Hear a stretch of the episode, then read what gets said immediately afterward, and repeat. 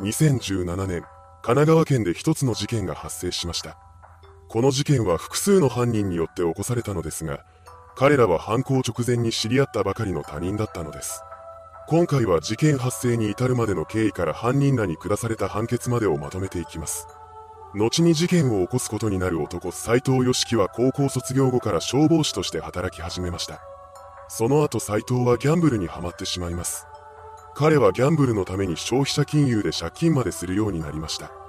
そんな日々が続いた結果、2016年10月頃には借金の総額が500万円にまで膨らんでしまったそうです。しかも彼は同時期に消防士を辞めてしまいます。これによって斎藤はより一層金に困るようになりました。彼は生活と借金返済のために仕事を求めて東京都に移住します。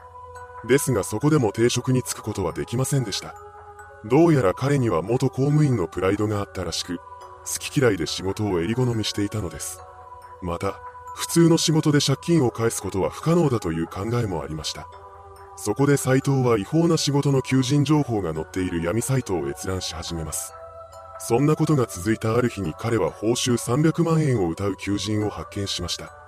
斎藤はすぐこの話に食いつきます。闇サイトを通じて依頼主に連絡すると集合場所を指定されました。彼は言われた通りに指定された先へと向かいます。そこに現れたのが本事件の主犯格となる男、杉山光明だったのです。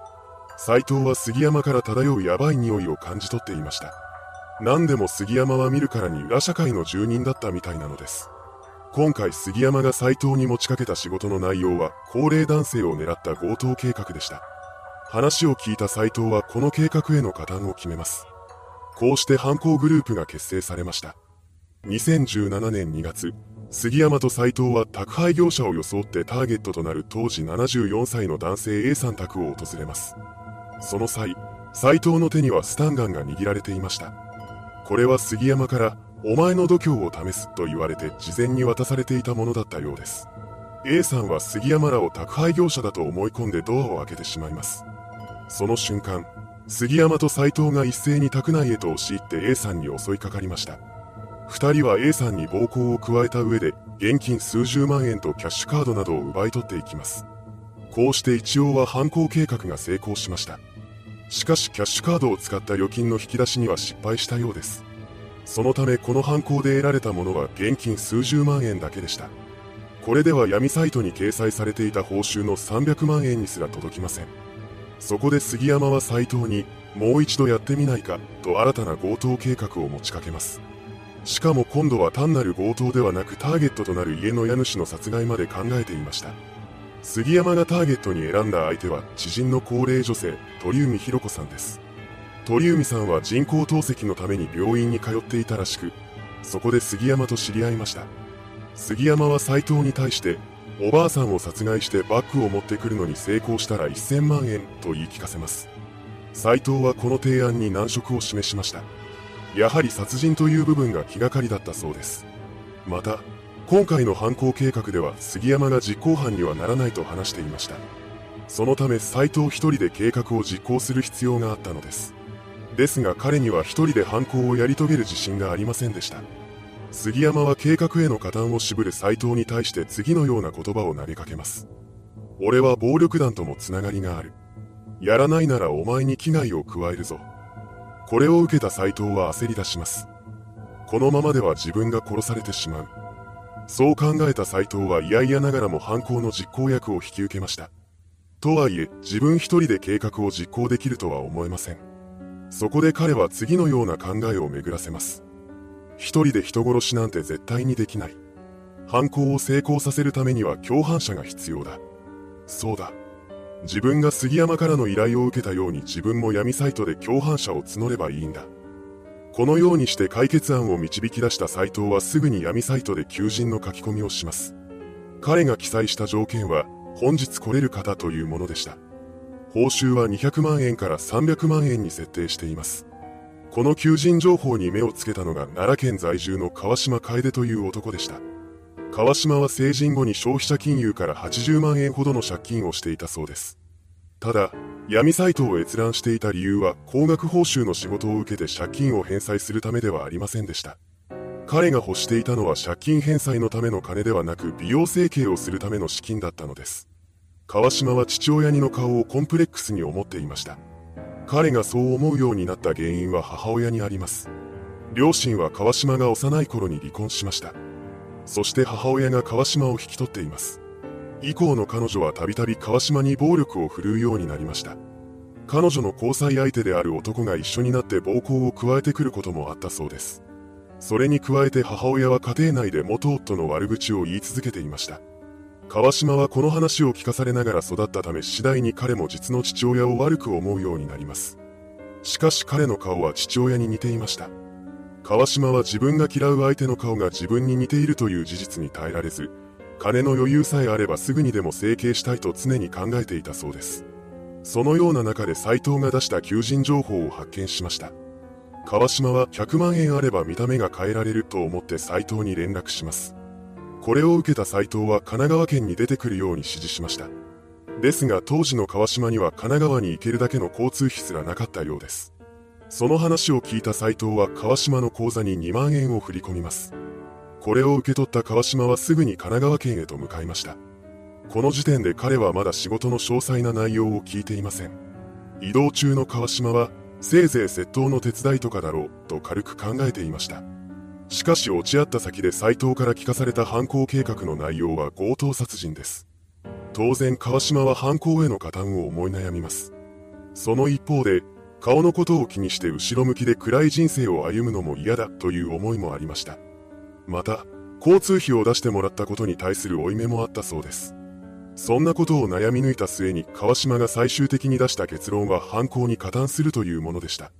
こうして共犯者を確保した斎藤はすぐに計画実行へと動き出します。2017年2月21日未明、斎藤と川島が鳥海さん宅の窓ガラスを割って中に侵入します。そして川島が眠りについていた鳥海さんの首を締め上げました。これによって彼女は窒息死してしまいます。鳥海さんの死を確認した2人は宅内の物色をし始めました。そして現金約20万円が入ったバッグを奪って現場を離れていきます。それから彼らは依頼主である杉山と落ち合いました。斎藤は奪ってきたバッグを杉山に手渡します。これを受け取った杉山はバッグの中から現金20万円を抜き取りました。その上で、報酬は明日渡すとだけ言い残してその場を離れていきます。斎藤と川島は言われた通りに翌日まで待つことにしました。そうして迎えた2月22日、斎藤が杉山にメールを送ろうとします。しかし連絡がつくことはありませんでした。そう、杉山は報酬の1000万円を支払わないまま斎藤らが奪ってきた20万円を持ち逃げしていたのです。これによって斎藤と川島は1円の報酬もない強盗殺人に手を染めてしまったことになりました。そんな中、犯行現場では鳥海さんの遺体が発見されています。警察は彼女が何者かに殺害された跡があることから本件を殺人事件とみて捜査に動き出しました。一方の川島は今回の件で懲りることなくなおも整形費用を手にするために闇サイトで仕事を探しています。そして詐欺グループが被害者から騙し取った金を取りに行く役目を引き受けていました。ここではちゃんと報酬が支払われたようです。こうして手に入れた金で彼は念願の整形手術を受けました。それに加えてタトゥーも入れたそうです。川島は見た目が変わったことでとても満足しています。ですが彼が新しい顔で日常生活を送れる時間はもうほとんど残されていませんでした。捜査員が現場の周辺に設置された防犯カメラの録画を解析して、斎藤と川島の関与を突き止めていたのです。そして事件から11ヶ月後の2018年1月に2人のことを強盗殺人と住居侵入の疑いで逮捕しました。それと並行して進められていた捜査の中で杉山が犯行の手引きをしていたことも突き止められます。被害者である鳥海さんと杉山が通院先の病院で面識を持っていたことから捜査線上に彼の存在が浮かび上がってきたのです。そこから調べを進めていくと過去に鳥海さんが杉山に300万円を渡していたことが発覚しました。このことから疑いを持った捜査員が杉山の携帯電話の使用履歴を紹介したところ、斎藤の携帯電話に発信していた記録が確認されたそうです。こうして主犯格の存在が突き止められたわけですが、警察が杉山のことを逮捕することはできませんでした。彼がもうこの世にはいなかったからです。杉山は金を持ち逃げしてから9ヶ月後の2017年11月に病死していました。そのため生前に鳥海さんが杉山に300万円を渡していた理由は分からず自前になってしまいます。神奈川県警は事件から1年後の2018年2月16日に杉山を容疑者死亡のまま強盗殺人などの疑いで書類送検しました。実行犯である斉藤と川島は横浜地裁に起訴されています。それから始まった裁判の中で斉藤は私利私欲で女性の命を奪ってしまった。本当に申し訳ないと謝罪しました。検察側は身勝手な犯行であったことを指摘して無期懲役を求刑します。斉藤に対する判決公判は2018年9月20日に、川島に対する判決公判はそれから約1ヶ月後の10月22日にそれぞれ開かれました。そこで横浜地裁は強い範囲と計画性が認められる。一貫して人命より金銭的利欲を優先させ、甚だ身勝手と非難し、斉藤と川島ともに休憩通りの無期懲役を言い渡しました。この判決を受けた二人はどちらも期限までに控訴していません。そのためそのまま彼らの無期懲役が確定しました。いかがでしたでしょうか？闇サイトを通じて知り合った二人が金目当てで一人の女性を殺害した事件。